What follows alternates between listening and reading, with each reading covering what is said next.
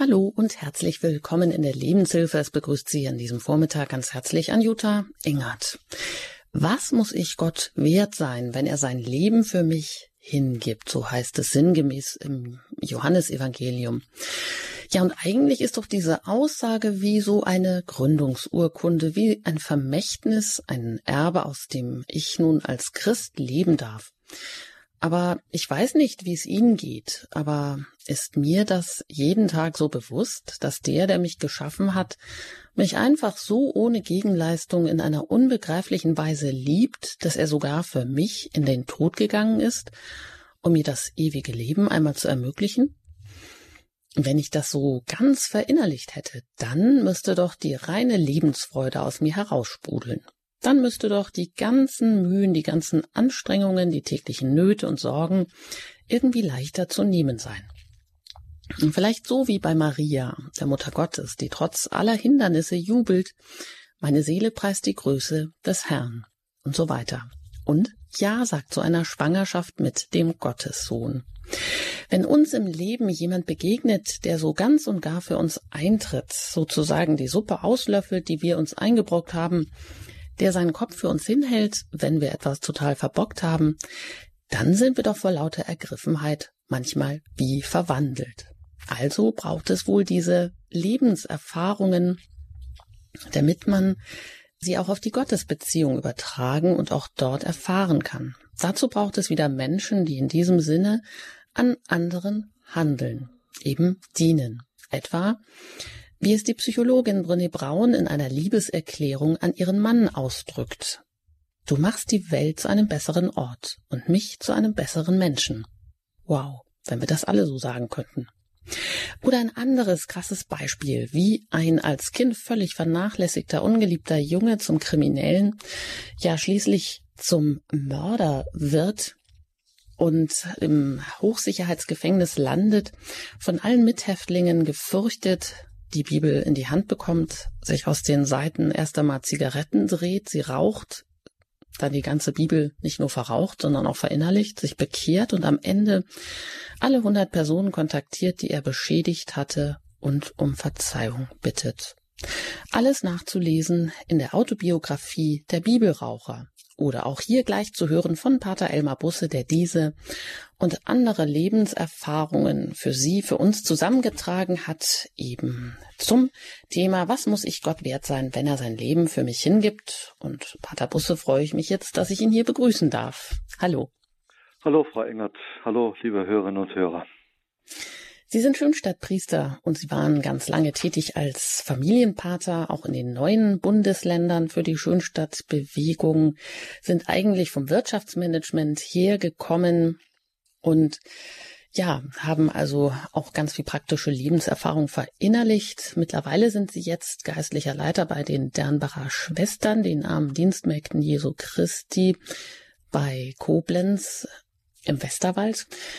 Ja, und heute freue ich mich, dass Sie zu Gast sind hier heute zu diesem Thema, das uns ja jetzt auch ähm, in der K-Woche wieder, ja, vielleicht ganz neu auch ähm, vor Augen geführt werden kann. Denn es ist ja irgendwie so dieses Geliebtsein, sich geliebt fühlen.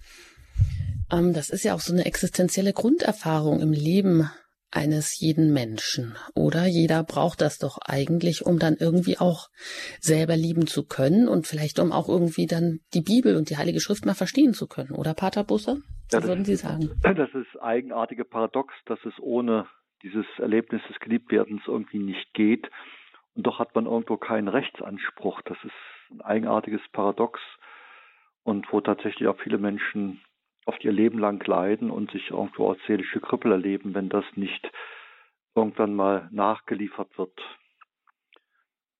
Es ist äh, andererseits wieder auch wunderschön. Ich erinnere mich an einen Familienbesuch vor einiger Zeit. Da meinte so eine Fünfjährige im Brustton tiefste Überzeugung, ich bin Papas Mamas Liebling. Und ihre zwei Jahre ältere Schwester kam hereingestürmt und rief, ich bin auch Papas und Mamas Liebling. Die Mutter lachte und nahm beide auf den Schoß. Was sind das für glückliche Wachstumsbedingungen, wenn Kinder in einem solchen Klima groß werden können? Ja, denn die wichtigste Quelle für ein gesundes Selbstwertgefühl ist einmal die Erfahrung, geliebt zu sein. Und die zweite wichtigste Quelle, der immer wieder neue Beweis, dass man etwas kann. Ich bin wer, weil ich etwas kann. Und ich bin wer, weil ich geliebt bin. Dieses Ich bin wer, weil ich geliebt bin, das gilt ja nicht nur für den zwischenmenschlichen Bereich, das gilt auch für unsere Beziehung zu Gott. Also ein Christ ist eigentlich der, der aus diesem Lebensgefühl lebt, ich bin wer, weil ich von Gott geliebt bin.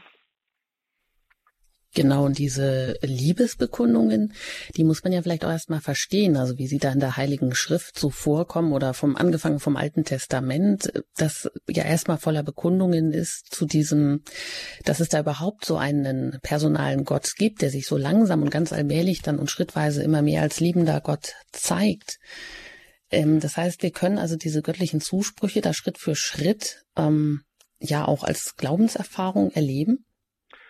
Äh, genau, also wenn ich äh, eigentlich nicht die Bibel hätte, dann wäre ich so auf meine Sehnsucht angewiesen. Und diese Sehnsucht, möge mich doch jemand lieben, gibt es vielleicht doch jemand, der mich liebt, das wäre aber so ein, ja, ein Stochern im Nebel. Und von da gesehen ist es durchaus hilfreich, wenn wir einfach die Bibel zur Hand nehmen und sagen, das ist nicht nur eine Sehnsucht im Menschen und nicht sicher sind, ob es der, dieser Sehnsucht eine Entsprechung in der Wirklichkeit gibt. Wenn wir also die Bibel zur Hand nehmen und dann zum Beispiel eine der ältesten Liebeserklärungen Gottes an sein Volk lesen können, da im Buch Deuteronomium, also in manchen Bibelausgaben ist dann das, das fünfte Buch Mose, das ist auch wiederfinden. Da heißt es, denn du bist ein Volk, das dem Herrn, deinem Gott, heilig ist. Dich hat der Herr dein Gott ausgewählt, damit du unter allen Völkern, die auf der Erde leben, das Volk wirst, das ihm persönlich gehört. Nicht weil ihr zahlreicher als die anderen Völker wäret, hat euch der Herr ins Herz geschlossen und auserwählt. Ihr seid das Kleinste unter allen Völkern. Aber weil der Herr euch liebt und weil er auf den Schwur achtet, den er euren Vätern geleistet hat, deshalb hat euch der Herr mit starker Hand herausgeführt euch aus dem Sklavenhaus freigekauft aus der Hand des Pharao, des Königs von Ägypten. Daran sollst du erkennen, Yahweh, dein Gott, ist der treue Gott. Noch nach tausend Generationen achtet er auf den Bund und erweist denen seine Huld, die ihn lieben und auf seine Gebote achten. Nochmal, wer das zu Hause nachlesen will, im Buch Deuteronomium im siebten Kapitel die Verse sechs bis neun. Dieses Du bist mein und ich bin dein kennen wir ja auch aus der Liebeslyrik.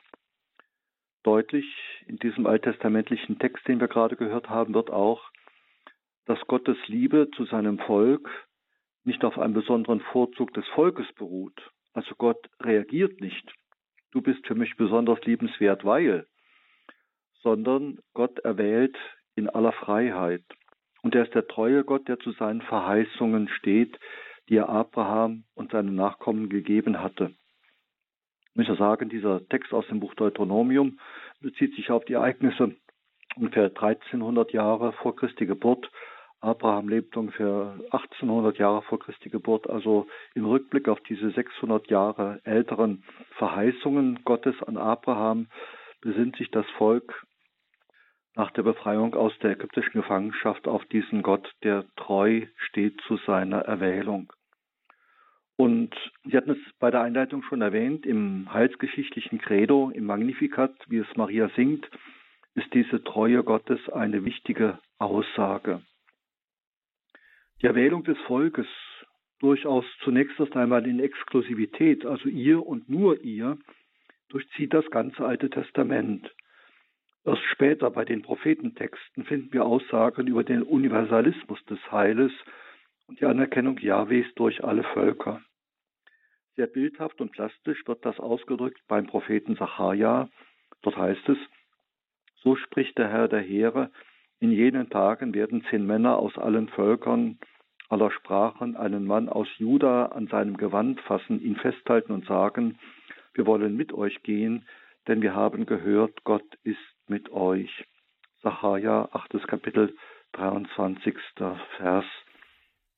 Wir wollen mit euch gehen, denn wir haben gehört, dass Gott mit euch ist. Also eine, eigentlich eine wunderschöne auch Universalisierung des zunächst einmal exklusiven Erlebnisses.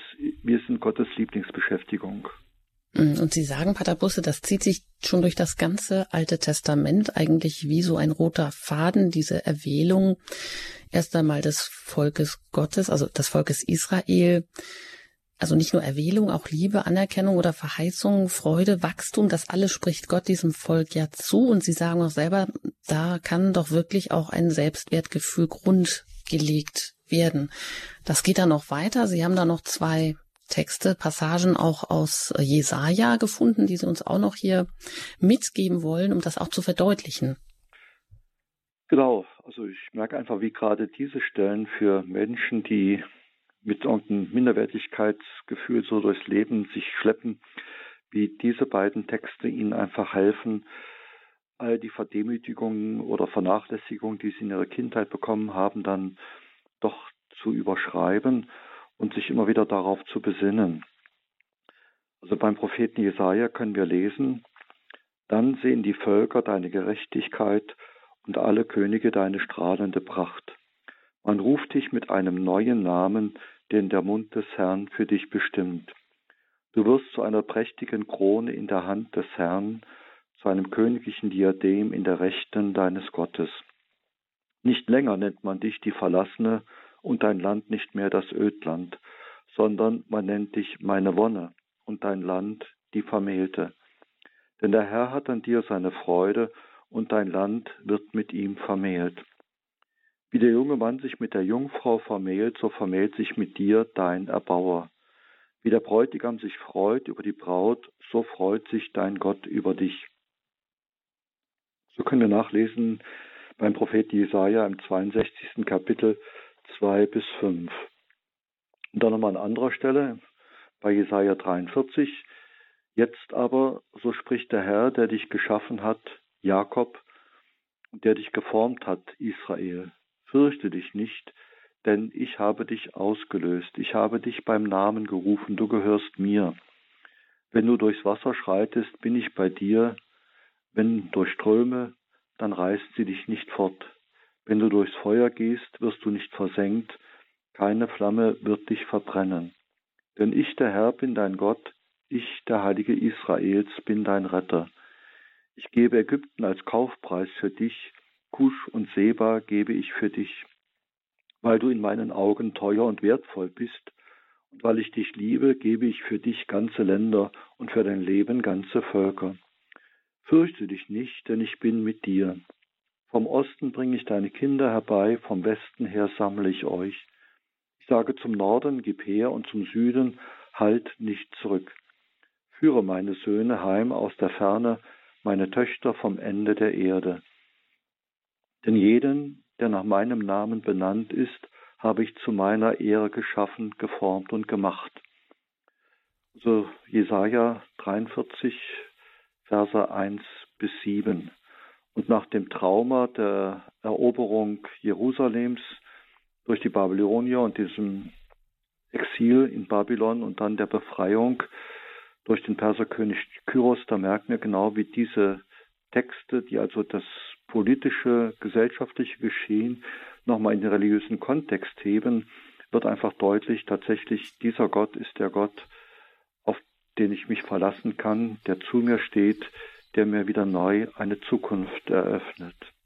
Hm, und dann gibt es aber auch noch diese ganz andere Seite, also die Seite, die Sie uns jetzt hier dokumentieren und auch anhand von Bibelstellen ähm, festmachen, die so den absoluten Zuspruch und das ist so ein ganz positives Lebensgefühl und eine Freude eigentlich vermitteln, auch an dem Geschaffensein, was man, was jeder ja auch für sich auf sich selber beziehen kann und auch daraus schöpfen kann als Quelle der Lebensfreude und auch als Quelle ähm, von Selbstwertgefühl. Dann gibt es ja auch noch die ganz andere Seite, auch in der Verkündigung hat, ähm, wo die Kirche dann so ähm, vielleicht auch einseitig betont hat, dass eben nur die Sündhaftigkeit des Menschen, die Schlechtigkeit, ja Geißelungen, äh, wo wo ja wo diese Seite so überbetont wird, dass sie manche Menschen ja auch ganz depressiv macht, oder? Gut, da müssen wir eben aufpassen, denn noch heute haben wir im Gotteslob Lieder aus dem 17. Jahrhundert. Ich möchte mal so zwei Beispiele zitieren.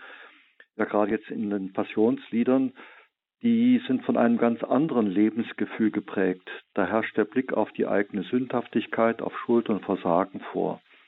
Also zum Beispiel aus diesem Lied O Haupt voll Blut und Wunden, da ist die eine Strophe, was du, Herr, hast erduldet, ist alles meine Last. Ich, ich hab es verschuldet, was du getragen hast. Schau her, hier steh ich armer, der Zorn verdient hat. Gib mir, o oh mein Erbarmer, den Anblick deiner Gnad. Aus dem Gotteslob Nummer 289, die vierte Strophe.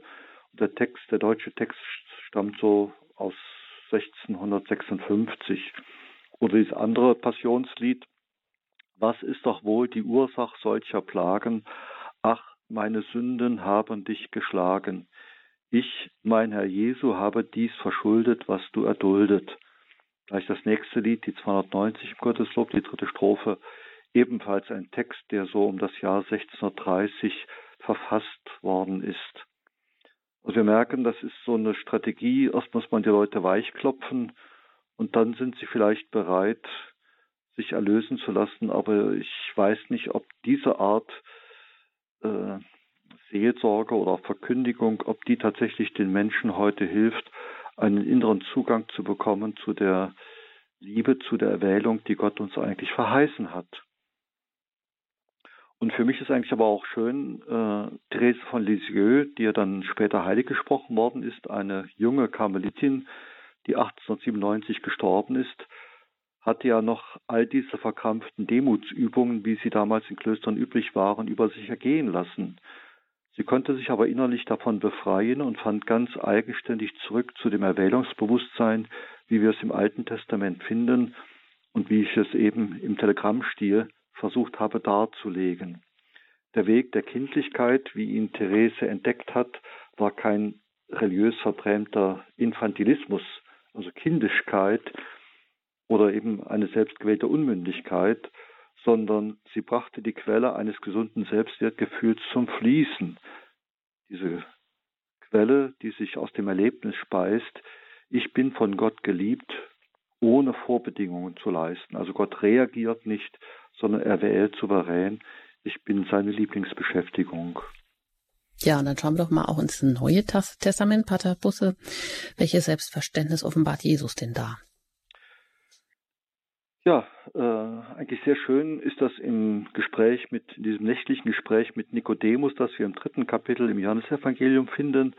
Also erst ist das so eine Art Dialog zwischen Jesus und Nikodemus und nachher äh, ändert sich eigentlich der Stil. Es wird immer mehr zu einem Monolog Jesu oder sollen wir lieber sagen, zu einer Meditation des Johannes über Jesus. Und da können wir eben in Johannes 3,16 lesen, denn Gott hat die Welt so sehr geliebt, dass er seinen einzigen Sohn hingab, damit jeder, der an ihn glaubt, nicht zugrunde geht, sondern das ewige Leben hat. Vers 17, denn Gott hat seinen Sohn nicht in die Welt gesandt, damit er die Welt richtet, sondern damit die Welt durch ihn gerettet wird. Ich muss, wenn ich diesen Bibelvers meditiere, öfters an das Grubenunglück in Lassing in der Obersteiermark am 17. Juli 1898 denken. Nach dem ersten Wasser- und Schlammeinbruch fuhr eine Rettungsmannschaft von zehn Bergleuten in den Schacht, um einen vermissten Bergmann zu suchen.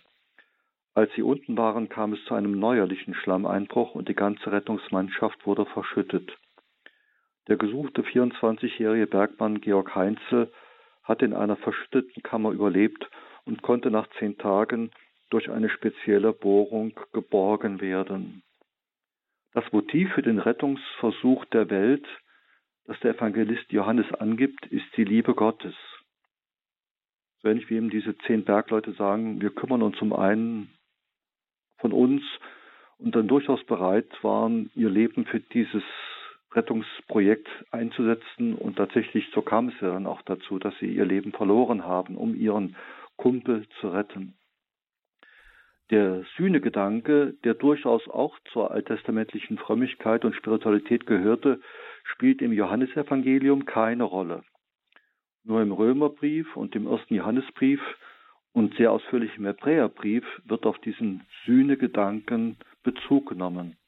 Hm, das heißt, wir können uns hier durchaus nochmal fragen, wie nun dieser Rettungsversuch Jesu der ihn das, äh, den Tod gekostet hat, wie wir den verstehen können. Denn wie Sie sagen, in solchen verkrampften Demutsübungen oder auch in manchen Liedern aus dem Gotteslob, wo es dann heißt, auch meine Sünden haben dich geschlagen, ich, mein Herr Jesu, habe dies verschuldet, was du erduldest, das kann man jemandem vielleicht nicht so in den Mund legen. Also wenn man das so erfährt, dann ist das eine Sache, aber man kann nicht von jedem vielleicht das über jeden überstülpen. Das kann auch zu falschen, ja, zu falschen inneren Einstellungen führen, oder? Also wenn man mal schaut, so ein Tierarzt, der einem Hund einen Glassplitter aus der Pfote ziehen will, der wird sinnvollerweise den Hund erst in Vollnarkose setzen, denn dieses Splitter herausziehen tut er dem Hund weh und wenn der Arzt derjenige ist, der dem Hund weh tut, wird der Hund beißen. Also äh, ehe der Hund begreift, dass das, was der Arzt tut, für ihn was Gutes ist, äh, dazu kommt es nicht und deshalb wird der Arzt also den Hund äh, narkotisieren. Aber letzten Endes so wie, wie der Hund auf den Tierarzt reagiert, so reagieren manche Menschen auch, wenn jemand kommt, um ihn aus einer sehr verzwickten Situation, die ja manchmal auch mit Selbstablehnung und Selbsthass verbunden ist, da rausholen will. Das wird ja nicht gleich als Hilfe angenommen, sondern da gibt es ja durchaus Aggression auf solche Rettungsversuche. Und ich möchte einfach mal das ein bisschen ausführlicher darstellen, auch wenn es letztendlich im Telegrammstil äh, bleiben muss.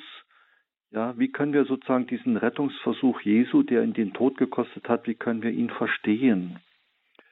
Da können wir einfach davon ausgehen, Gott in seiner Gemeinschaft der drei göttlichen Personen kennt das Glück des Liebens und des Geliebtwerdens da merkt es einfach was Wunderschönes. Und deshalb möchte er Wesen schaffen, die daran teilhaben und es auch können, also lieben können und sich lieben lassen. Nun gehört es aber zur Natur der Liebe, dass die Liebe ein Kind der Freiheit ist. Liebe kann ich nicht erzwingen. Also musste Gott Wesen schaffen, die ebenfalls frei waren, so frei, dass sie ihre Freiheit auch missbrauchen konnten. Die Folge des Missbrauchs der Freiheit durch Einzelne sind dann aber zwangsläufig unschuldige Opfer. Das war der Preis, der sich aus der Logik der Liebe ergibt und der Preis, den Gott den Menschen zumuten wollte, weil das Glück der Liebe das aufwiegen würde. Sehr menschlich gesprochen war dann die Menschwerdung der zweiten göttlichen Person, also die Menschwerdung Jesu, die Botschaft an alle unschuldigen Opfer, einer von uns drei göttlichen Personen solidarisiert sich mit euch. Und so führte Jesus in seinem irdischen Leben ein Leben auf der Seite der Opfer. Die Armut in Bethlehem, das Flüchtlingsschicksal in Ägypten, das Unverständnis und die Enge seiner Anhänger und Jünger, die Ablehnung durch die politische und religiöse Elite seines Landes, der Verrat durch einen Freund und schließlich die grausame und entehrende Form der Hinrichtung. Der menschgewordene Gottessohn hält also auch in der Ablehnung durch die Menschen an seinem Respekt vor der Freiheit des Menschen fest. Er steigt ihm nicht herab vom Kreuz, um dann mit machtvoller Demonstration seiner Gottheit die Peiniger dann zu überwältigen, sondern er hält an seinem Respekt vor der Freiheit des Menschen fest, die bis dahin geht, dass sie ihn auch ablehnen können. Wir könnten Jesus auch die Worte in den Mund legen, ihr könnt mich zwar körperlich vernichten, aber ihr bringt es nicht fertig, dass ich Nein zu euch sage und meinen Rettungsversuch der Menschen für gescheitert erkläre. Wagen wir einmal ein Gedankenexperiment. Jesus hätte ja, nachdem er die Ablehnung durch die religiöse Führerschicht nicht durchbrechen konnte, am Gründonnerstag mit seinen Jüngern noch ein Abschiedsmahl feiern können und dann in den Himmel auffahren können mit dem resignierten Kommentar, ich wollte euch ja gerne alle wieder ganz neu und ganz innig mit Gott verbinden, aber ihr seid zu engstirnig, zu machtbesessen, zu böse und zu feige. Wenn die Weltgeschichte so verlaufen wäre, dann wäre tatsächlich das Böse mächtiger gewesen als der Heilswille Gottes. Aber die Weltgeschichte ist anders verlaufen. Gottes Ja zu uns Menschen war mächtiger als alle Bosheit und Dummheit der Menschen. Der Retter kam zwar körperlich um, aber er nahm sein Ja zu uns nicht zurück. Und zu dieser radikalen Liebe fordert er seine Jünger auf.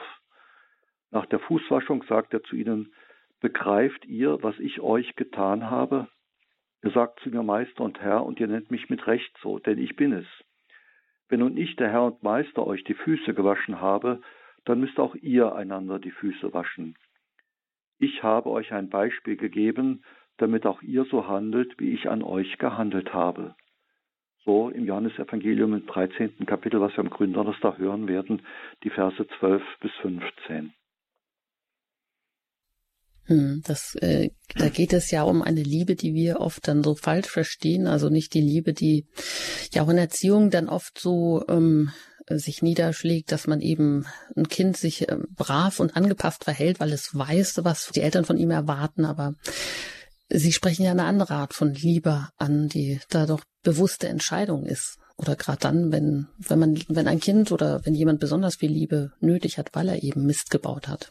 Ja, ich würde es sogar äh, eine tapfere Liebe nennen. Vielleicht etwas ungewöhntes Eigenschaftswort tapfer mit der Liebe zu verbinden. Aber eben diese tapfere Liebe versteht sich nicht als Belohnung für gewünschtes Verhalten, denn dann wäre ja Liebe nur Reaktion. Reagierende Liebe ist typisch für das Verliebtsein. Man ist elektrisiert, begeistert und angesprochen durch die Vorzüge des anderen. Aber für eine dauerhafte Liebe ist das zu wenig. Da braucht es eine Liebe, die auf der einmal getroffenen Entscheidung beruht. Diese Entscheidung muss immer wieder erneuert werden, gerade dann, wenn Enttäuschung oder gar Verletzung durch den Geliebten so diesen Überlebensreflex und den Schmerzvermeidungsimpuls auslöst, nämlich das Nein, das hätte ich von dir nicht gedacht. Also man zieht sich eigentlich innerlich zurück, man klappt das Visier runter, man hüllt sich ein in, den, in die Ritterrüstung, um sich zu schützen und merkt das zu spät, dass man sich dadurch auch ein Stück isoliert. Also zu einer tapferen Form der Liebe gehört also auch eine Portion heiliger Trotz. Ich liebe dich trotzdem. Oder wie es mal bei einem Ehestreit einer zum anderen sagte, verdient hast es nicht, aber du brauchst es jetzt umso mehr, meine Liebe. Und damit schließt sich der Kreis zum Erwählungsgedanken, mit dem wir unsere heutige Meditation begonnen haben. Nicht weil ihr zahlreicher als die anderen Völker wäret, hat euch der Herr ins Herz geschlossen und ausgewählt. Ihr seid das Kleinste unter allen Völkern. Weil der Herr euch liebt und weil er auf den Schwur achtet, den er euren Vätern geleistet hat, deshalb hat der Herr euch mit starker Hand herausgeführt und aus, euch aus dem Sklavenhaus freigekauft, aus der Hand des Pharao, des Königs von Ägypten. Noch einmal, also Deuteronomium, siebtes Kapitel. Vielleicht kann man an dieser Stelle uns nochmal ein kleines Musikstück anhören, um dann nochmal das auf uns wirken zu lassen und dann nochmal äh, auf die praktischen Konsequenzen eingehen.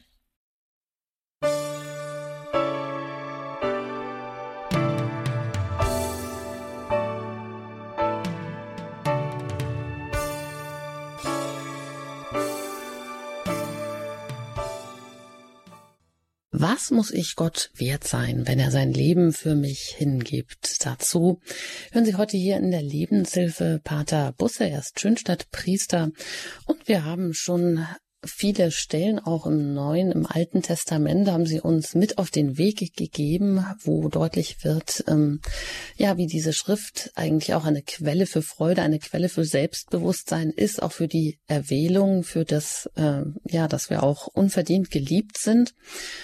Ähm, und Sie wollen jetzt am Ende auch nochmal darauf zu sprechen kommen, auf ganz praktische Beispiele. Da habe ich auch eine schon in der Anmoderation zitiert, nämlich die Psychologin, die wirklich zu ihrem Mann eine tolle Liebeserklärung abgibt.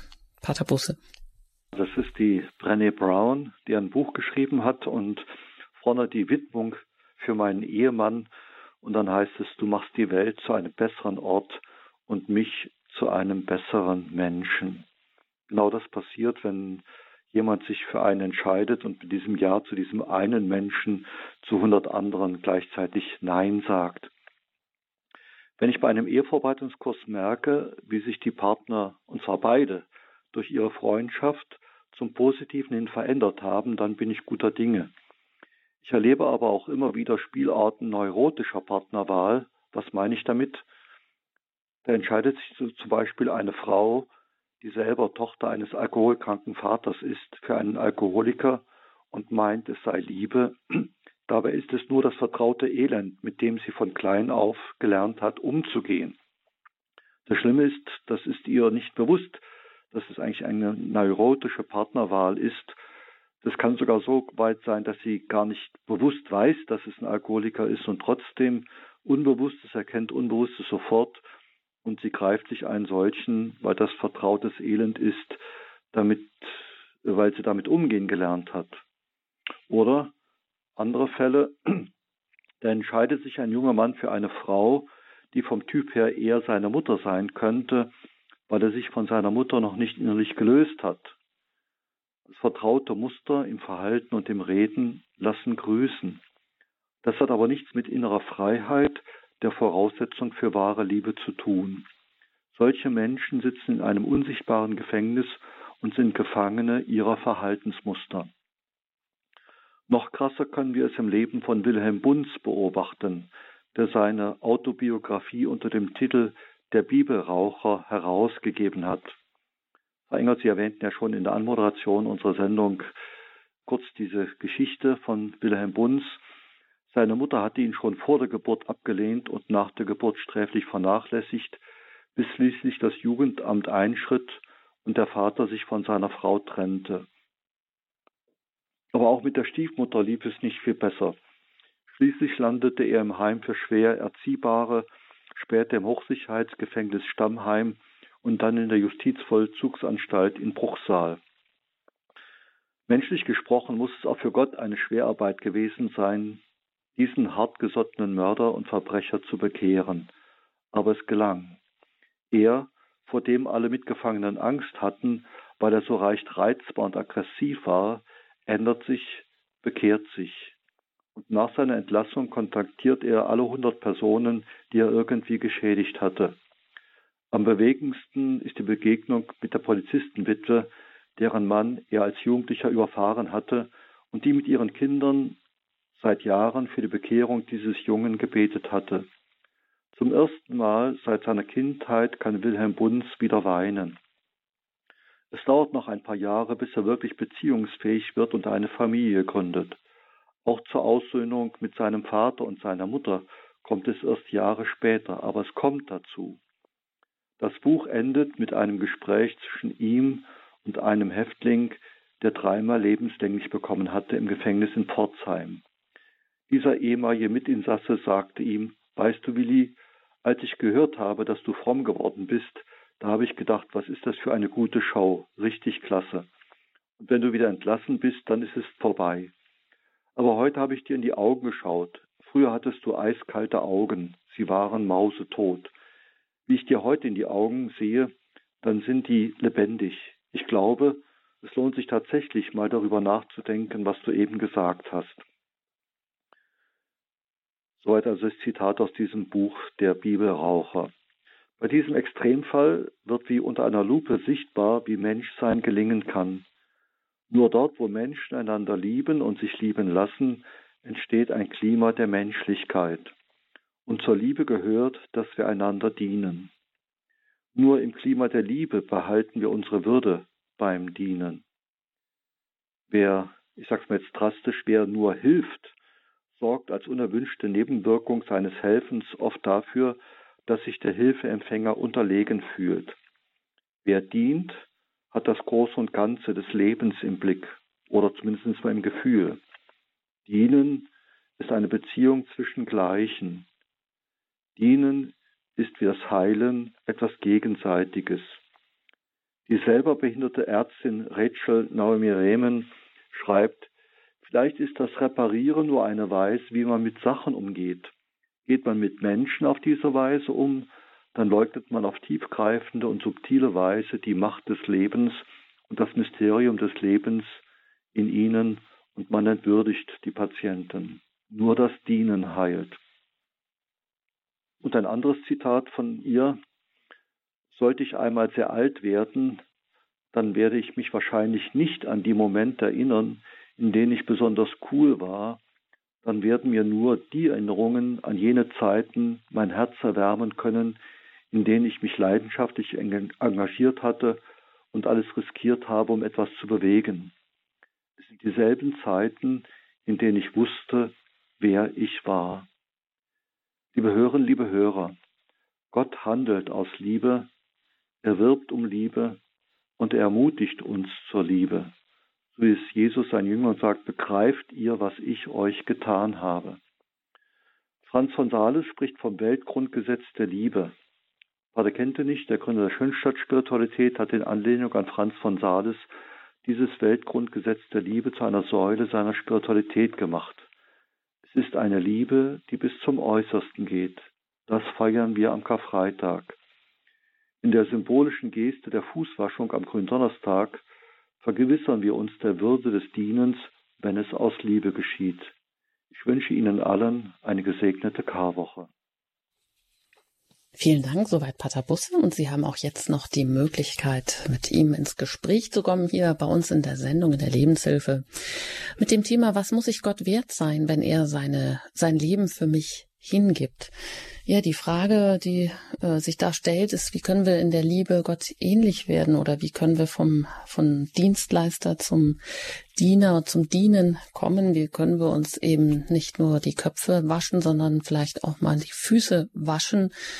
um so mehr zum Heil zu werden. So das, was Sie zitiert haben, dass eben beim Reparieren noch kein Heilen passiert, wie Sie die Ärztin zitiert haben, sondern ja, dass es eigentlich erst passiert, wenn man sich dem Menschen widmet, wenn man ihm dient. Nach der Musik geht es hier weiter in der Lebenshilfe.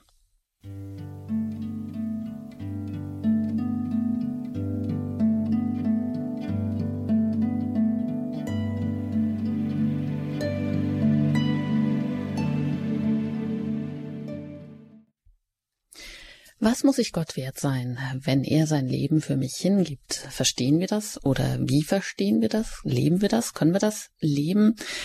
Pater Busse ist zu Gast hier in der Lebenshilfe zu diesem Thema und Sie haben uns hier heute viele Stellen genannt, viele Lebenserfahrungen mit auf den Weg gegeben an denen wir äh, wachsen können, die wir auch als Quelle für Selbstwertgefühl und für Freude auch nehmen können.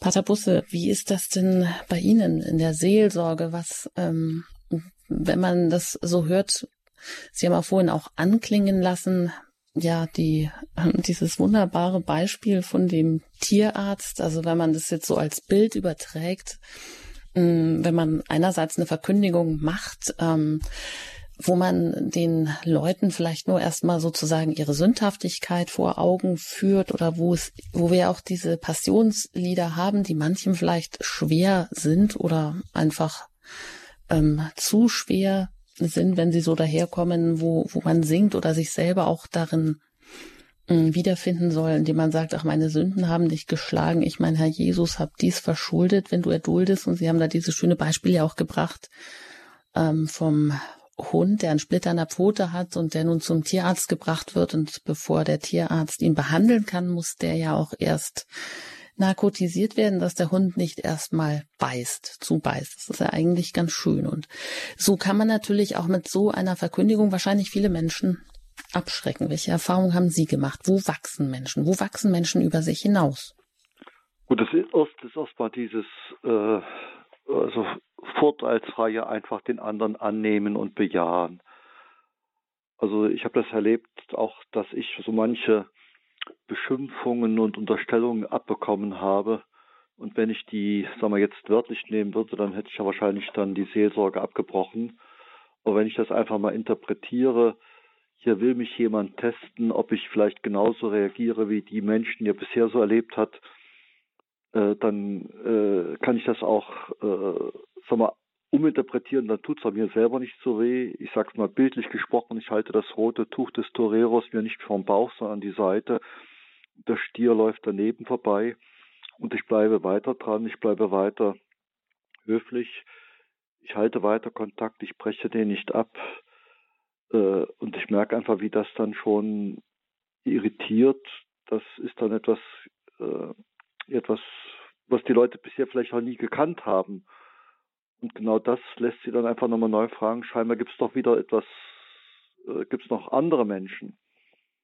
Wenn man sehr äh, drastisch und sehr präzise beobachtet hat, dass da auch der Tim Guénard, also ein Franzose, der äh, auch eine ganz schreckliche Kindheit hatte, einen brutalen, alkoholabhängigen Vater und seine etwas leichtlebige Mutter, auch so eine Karriere von Kinderheim, Krankenhaus, Gefängnis und der dann durch einen Steinmetz Arbeitskollegen das erste Mal in so eine Wohngemeinschaft, die Arche, kommt und dort, wo also Gesunde und Behinderte zusammenleben, dann äh, also die sagt, es sind Aliens, also praktisch Leute vom anderen Stern. Das, das kann überhaupt nicht einsortieren.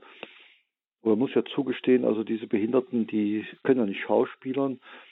Tatsächlich, es gibt dieses einfach dieses, ja, äh, ich mag dich einfach. Und dann lernt er dann auch noch über diesen Pater, der diese äh, Wohngruppe Arche betreut, äh, tatsächlich, es gibt diese barmherzige Liebe, die er nicht für möglich hält.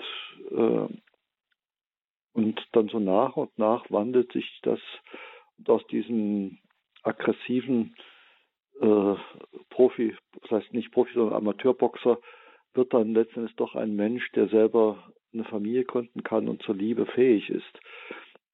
Es sind natürlich manchmal langwierige Prozesse, das zieht sich manchmal über Jahre hin, ehe Menschen wirklich das erste Mal in ihrem Leben richtig vertrauen lernen und ich muss auch sagen, ähm, also immer habe ich das bisher auch nicht durchgehalten. Also manchmal wurde es mir einfach auch zu viel und dann war auf einmal der Kontakt für immer abgerissen. Äh, so etwas kenne ich also auch.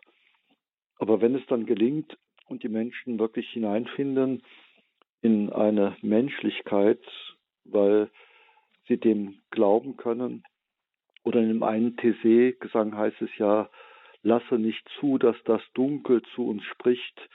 Im Grunde genommen ist das eine ganz, ganz starke Bitte, lasse nicht zu, dass das Dunkel zu uns spricht. Und das Dunkel, damit meine ich genau diese Lebenseinstellung, das Leben ist ein Kampf aller gegen alle und nur die härtesten, nur die fittesten überleben. Wenn ich das ganze Leben so interpretiere und die anderen nur als Konkurrenten oder als Feinde wittere, dann gibt es keine Kooperation, dann bleibt Liebe eine leere Vokabel. Und deshalb lasse nicht zu, dass das Dunkel zu uns spricht, sondern soll sagen, Christus, du hast uns das Licht gebracht, du hast uns einen Stil gezeigt, eine Liebe, die bis zum Äußersten geht, und an der wollen wir uns orientieren. Ja, und dann wollen wir uns auch orientieren an dem ersten Hörer, eine Hörerin, die ihr ganz herzlich begrüßen darf. Guten Morgen. Guten Morgen. Also, es ist so, ich kann gerade nicht mehr. Ich habe keine Hoffnung mehr. Mein Leben scheint mir sinnlos. Ich bin am Ende. Ich habe heute Nacht eine ganz gefährliche Nacht gehabt. Dann hat mir diese Sendung über Suizid also ge gezeigt, in welcher Gefahr ich stehe. Die kam mir auch in Radio Horeb. Und ich kann nicht mehr. Ich muss jetzt in die Klinik, aber ich kann kein Vertrauen mehr fassen. Ich kann die Menschen nicht mehr an mich heranlassen. Ich sehe nur noch dunkel. Ich mhm. kann auch, wissen Sie, ich kann es nicht mehr realistisch sehen. Ich habe eine psychische mhm. Krankheit und das Leben, das wird mir einfach zu schwer. Ich sehe keine Hoffnung mehr. Wir wollen einfach mal versuchen, ob wir Ihnen vielleicht dann noch ein bisschen Hoffnung zusprechen können, auch wenn das jetzt eine ganz schwere Situation ist für Sie. Gut, also in so einer schrecklichen Situation, glaube ich, könnte es eine Hilfe sein. Ich weiß nicht, ob sie ein paar Freunde haben, die dann sagen, also ich kann nicht mehr vertrauen, ich kann nicht mehr beten, macht ihr das für mich und nehmt mich mit. Also es gibt eine ganze Reihe äh, Wunder, die Jesus wirkt aufgrund des stellvertretenden Glaubens von anderen. Und das gehört damit zum Krankheitsbild der Depression, dass man genau eben das nicht kann. Und wenn man sich jetzt deswegen dann noch Vorwürfe macht, dann, äh, dann manövriert man sich ja noch weiter in die Verzweiflung sondern dieses, ja, das gehört mit zum Krankheitsbild und wenn ich jetzt in die Klinik gehe, dann hoffe ich mal, dass mir da geholfen wird. Aber wie gesagt, Hoffnung ist etwas, was jetzt zur Zeit, so wie Sie Ihren Zustand so beschreiben, das, das, das geht einfach nicht. Und deshalb, wenn sie es schaffen, dass sie äh, in die Klinik gebracht werden, dann ist das, glaube ich, jetzt für sie im Moment erstmal der nächstmögliche Schritt. Und dann können wir nur hoffen, dass dann tatsächlich dann die Ärzte äh, ihnen wieder ein bisschen Stabilisierung vermitteln können. Aber äh, allein kommt man aus so einem Loch nicht raus.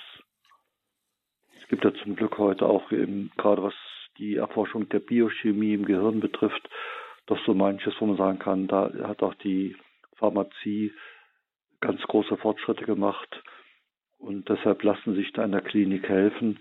Aber vielleicht, wenn der eine oder andere von Ihren Freunden oder Bekannten ganz bewusst in der nächsten Zeit für Sie betet, vielleicht auch der eine oder andere Hörer, der jetzt die Sendung hört, wird sich vielleicht auch mit in sein Herz einschließen, dann könnte das so eine Hilfe sein, dass man sagt, also es zieht mich immer wieder in den Abgrund, aber ich möchte sozusagen dann auch diese Leute, die an mich glauben, an meine Zukunft glauben, die möchte ich nicht enttäuschen. Das könnte eventuell einem vor dem letzten Schritt dann doch bewahren. Ja, vielleicht können wir das auch ganz spontan hier tun. Alle, die vielleicht mithören, dürfen sich auch gerne ganz kurz einklinken. Pater Busse, vielleicht darf ich Sie bitten, ganz kurz in diesem Anliegen auch ein Gebet hier zu sprechen, so einen kleinen Gebetssturm vielleicht auch zu entfachen. Herr Jesus Christus, du hast verheißen, ich bin gekommen, damit sie das Leben haben, dessen Fülle haben. Du weißt um viele Menschen, die aus welchen Gründen auch immer unter schweren Depressionen leiden und keinen Zugang finden zum Leben, wo der Sog der Verneinung, der Selbstablehnung mächtig wird. Nimm dich unserer Patientin in besonderer Weise an. Lass sie wieder hineinfinden in das Ja zu ihrem Leben, so schwer es auch sein mag. Lass sie dein Heil erfahren. Sei du ihr Licht mit in dieser Dunkelheit, die sie jetzt umfängt. Amen. Amen. Alles Gute Ihnen und Gottes Segen, das wünschen wir Sie und dass Sie weiter auch im Gebet begleitet sind. Wir greifen das auch hier in den Gebetsanliegen bei Radio Horeb auf. Vielen Dank und auf Wiederhören.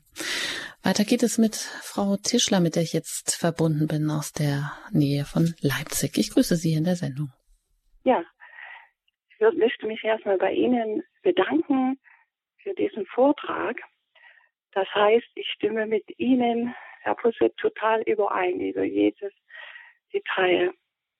Und äh, das ist wunderbar, dass man das in diesem Sender hören kann. Weil in unserer Region finde ich keinen Gläubigen oder Menschen oder Pastor, die so ähnlich wie sie reden. Das ist erstmal für mich eine Erleichterung. Und ähm, so wie, die, wie Sie das gesagt haben, man kennt ja Gottes Wort und dann erkennt man ja auch, äh, liebe deinen Nächsten wie dich selbst. Weil das ja uns schwer fällt, uns Menschen mir auch schwer zu, äh, fällt es schwer, wenn man Anfechtungen hat, die ich auch viel habe oder anders, diese Menschen zu lieben, wie dich selbst. Ne? Und das geht über Vergebung dann. Dass man den Herrn bittet, mit, ein, mit dem Herrn bittet, dass, dass, er, dass er mir Kraft gibt, ne? dass ich den Menschen vergeben kann. Ja. Und genauso, wie Sie das gesagt haben, ganz genau sehe ich, sehe ich das auch so. Mhm. Danke, Frau Tischler. Wunderbar, dass Sie das so öffentlich sagen und mir und vielen anderen Trost geben, dass es doch so ist, wie Sie es gesagt haben.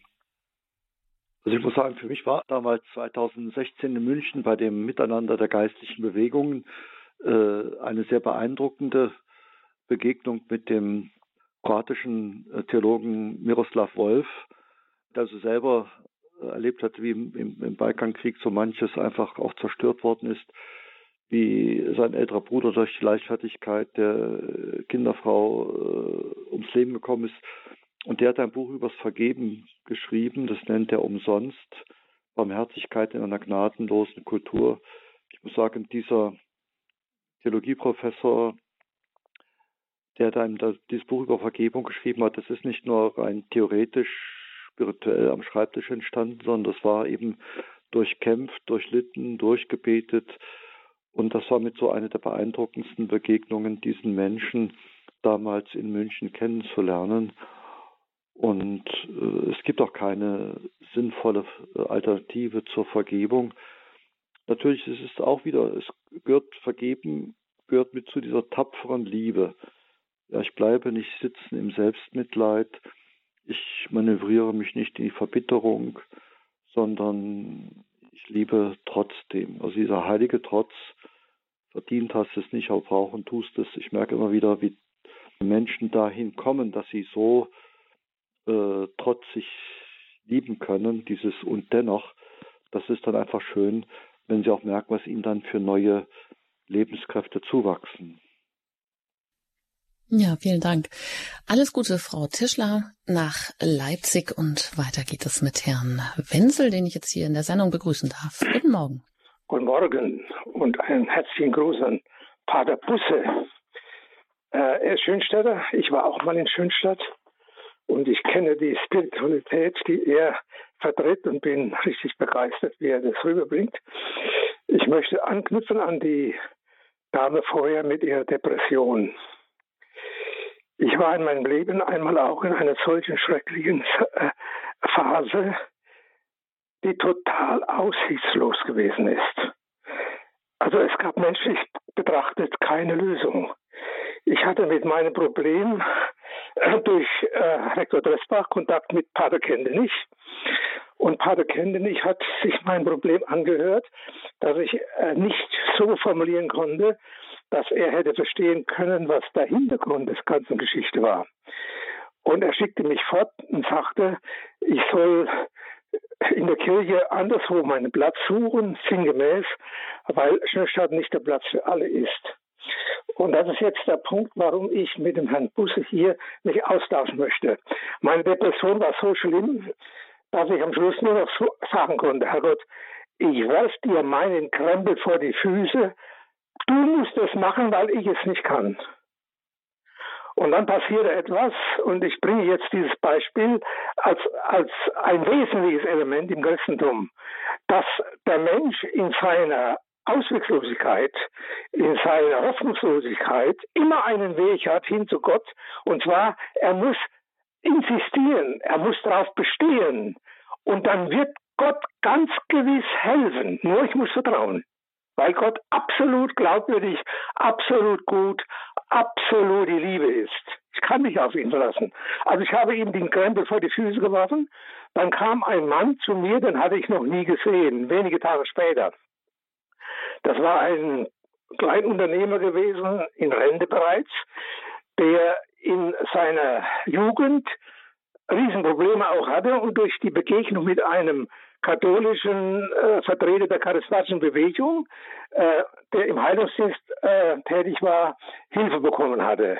Und er hatte, dieser Mann, der mich besuchte, auch äh, von Gott eine Gnade bekommen, Gnade der Erkenntnis in solchen Krisensituationen und auch Gnaden des Zuspruchs und der heilenden Begleitung. Ja, und dieser Mann kam jetzt kurz. zu mir Mhm. und Sie wollte wissen, kürzen? was bei mir los ist.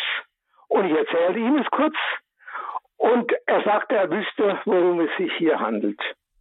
Und dann nannte er mir ein Wort, das hatte ich noch nie gehört.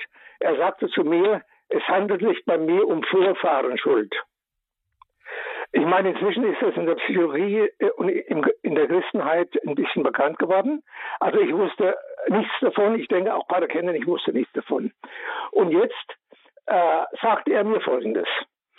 Ich soll ein Gebet sprechen, ich soll die Schuld meiner Vorfahren ins Blut Jesu tauchen und soll ihm sagen, ich bin bereit, meinen Anteil an der Schuld meiner Vorfahren zu übernehmen, um sie zu überwinden. Und ich müsse aber unbedingt jedem Menschen vergeben, der mir in meinem Leben Schaden zugefügt hat, wissentlich oder unwissentlich. Und zwar, ich soll es tun für alle Menschen, und zwar durch die ganze Kette meiner Vorfahren bis auf Adam und Eva. Gehen wir Das das, einfach mal weiter, Herr Wenzel, an Pater Busse. Die Gut, äh, also Pater Kenntlich kannte schon das Problem der Vorfahrenschuld. Er hat ja von Dachau aus dann, als es um das 800-jährige Jubiläum des Klosters Schönstadt ging, genau das auch den Schwestern ans Herz gelegt und stieß auf wenig Resonanz. Das hat er auch nochmal kritisiert, dass man genau in diesem Sinne, äh, weil die Schuld sozusagen an den Mauern, an den Steinen klebt, sollte man etwas dafür tun. Und das war ihm durchaus vertraut. Aber wie gesagt, tatsächlich nur Befreiung und auch dieses stellvertretende Gebet um Befreiung und Vergebung ist letzten Endes der Weg in eine neue Freiheit, ist der Weg aus der äh, aus der Besetzung auch durch äh, dämonische Mächte. Das geht nur so, ja, ja. Das heißt aber, so wie jetzt der Herr Wenzel sagt, ähm, das scheint ja ein bisschen Überforderung zu sein. Also allen Ahnen zu vergeben, also unwissentlich zu vergeben, geben, oder geht es einfach darum, äh, diese ähm, Vorfahrenschuld, die belastet ja jede Familiengeschichte in irgendeiner Weise. Ähm, das alles einmal eben vor den Herrn zu bringen? Gut, ich glaube nicht, dass das einmal reicht. Ich äh, denke an eine äh, Rentnerin, die ist seit 15 Jahren in mir, mit mir in Kontakt, die dann immer wieder auch analysiert, den Stammbaum studiert und aufgestellt hat und was da alles so gewesen ist und die sich halt immer noch sehr ähm, ähm, sagen wir, angeschlagen erlebt, die aber ringt um dieses, kann ich tatsächlich auch für die äh, äh, Vergebung bitten, was da eigentlich gelaufen ist. Ich meine, wir haben, wir glauben an die Erbsünde und an die Erlösung. Das klingt so abstrakt, so harmlos, aber ich finde gerade jetzt, wenn ich in der Familienarbeit, in der Beratung tätig bin, wie manchmal so unerlöste Verhaltensmuster von Generation zu Generation weitergegeben werden.